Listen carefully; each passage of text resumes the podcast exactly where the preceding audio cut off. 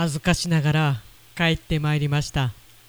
鮮明に覚えております。Okay, now we'll begin talk radio here on T Groove Station.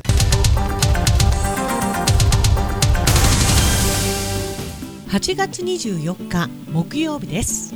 皆さんこんにちは。柴田千尋です。よっこい小一のトラック話。ももさんがね街中で見かけたというトラックについてた社名と思われる。よっこい小の後に1って小さく書かれていたというね。そうだよね。おっしゃる通り横井正一さんってどんな方か平成や令和生まれの若者はほぼほぼ知らないですよね。確かにね。横井正一っていう。まあギャグじゃないんですけどそういうのはね聞いたことあるかもしれないですけど確かにね。そうなんですよ。ギャグにもできないぐらいのね数奇な運命というか本当に戦争によって人生が変わっちゃった方ですよね。敵兵から隠れて27年もグアムのジャングルで生活、まあ、戦争がね終わったと思っていなかったという。で恥ずかしながらと言って帰国したらあまりにも変わっていた日本。まさしく現代の浦島太郎ですよね。衝撃的でしたということで。ももさんがググってくれました。昭和47年の出来事。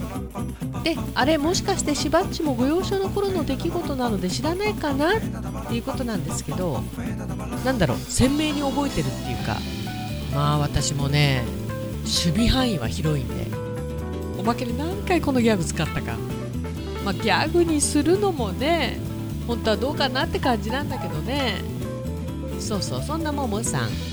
おはようございます。おはようございます。いやーこの暑さ危険すぎる。土曜日まで耐えますかね。いやーきついね。下手したら東京より暑いんだもんね北海道は北見が一番かな。37度。だいたい北海道で暑くなる地点というのは帯広北見旭川。今回は北見がトップをぶっちぎりで走っております。北見在住の皆さん大丈夫ですか？ちなみに帯広今日の予想最高気温は34度だったかな。ただ現在9時少し前なんですけど曇っております。昨日のように朝から銀ギラ銀ではございませんので、まあ、ただねもう暑さがこもってるから昨日も相当暑かったんでこれ太陽が出たらまた大変なことになるんでしょうね。で昨日の夜お風呂上がりのまったり時間に冷たい飲み物とアルコールではないよ。茹でたての枝豆をおやつ代わりにいただきました。美味しかった。ごちそうさまでした。いやうちもなんですよ。なんという偶然なんでしょうか。それこそもぎたてのね枝豆をわざわざ届けていただいて。で私またあの美味しい枝豆の茹で方というのをググってね。その通り茹でて味見して本当に美味しかったんですけどで残ったものはジップロックに入れて冷凍しときました。いやーありがたいね。あれもぐだけでも大変ですよ。十勝の恵みだね。ももさんね。なんという偶然でしょうか。本当に。8月もあと1週間ですね。今年の夏は長く感じます本当に一日一日大切に過ごそうと思いながらも過ぎていく毎日ですが日々いろんなことが起こっている世の中で普通に過ごせるのが一番の幸せなんですよね。日々感謝です。本当に何にもないのが一番の幸せ。普通万歳。あれ？もうちょっとだけ暑さに耐え頑張りましょうね。今週もお疲れ様でございました良い週末をお過ごしくださいねということでありがとうございました。まあもうねさすがに今回でここまで暑くなるのはもう終わりかなっていう気がするんで。いやこうなってくると秋が楽しみだよね。冬はね楽しみではないんですけど私的には仕事が楽になるんで。気が楽かな。寒いんだけどね。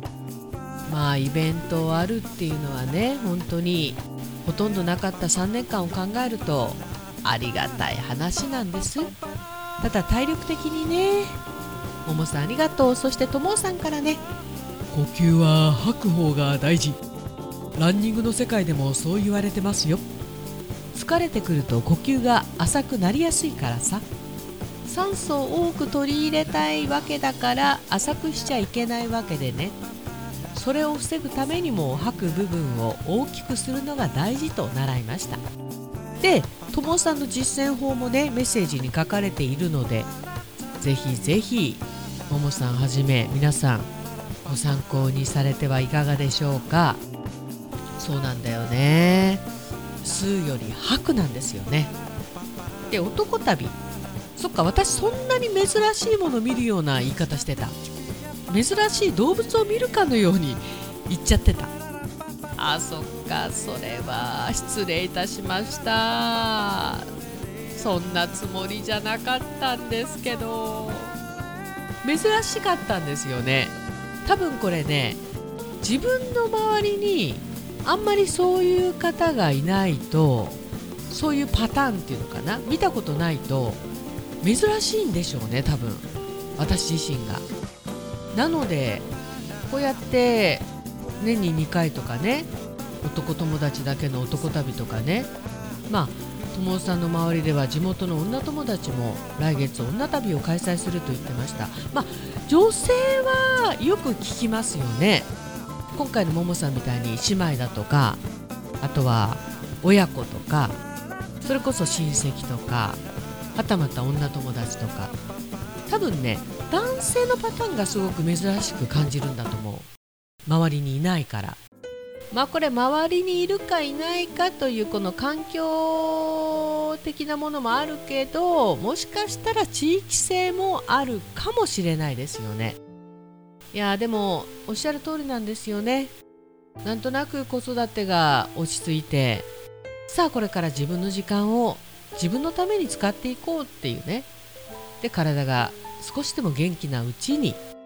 いやいいですよね。積極的にこうやって楽しめたら本当に人生豊かになるよね、まあ、だからさこう夫婦で行く旅以外で夫婦それぞれがね単独行動をする場合はやっぱり相手がね気持ちよく言っておいでっていうそういう環境も必要ですよね。だからそういう環境が出来上がってるっていうのは本当に幸せなことなのかなと思います。まあ、これも環境というよりもこのご夫婦の考え方もあるしねそれぞれのねまあ夫婦もねいろんな夫婦がいてあだからって言ってうちがそんなのとんでもないよみたいな言うタイプの人ではないんですよむしろ言っといでって言うとは思うけど私自身それがないのかな？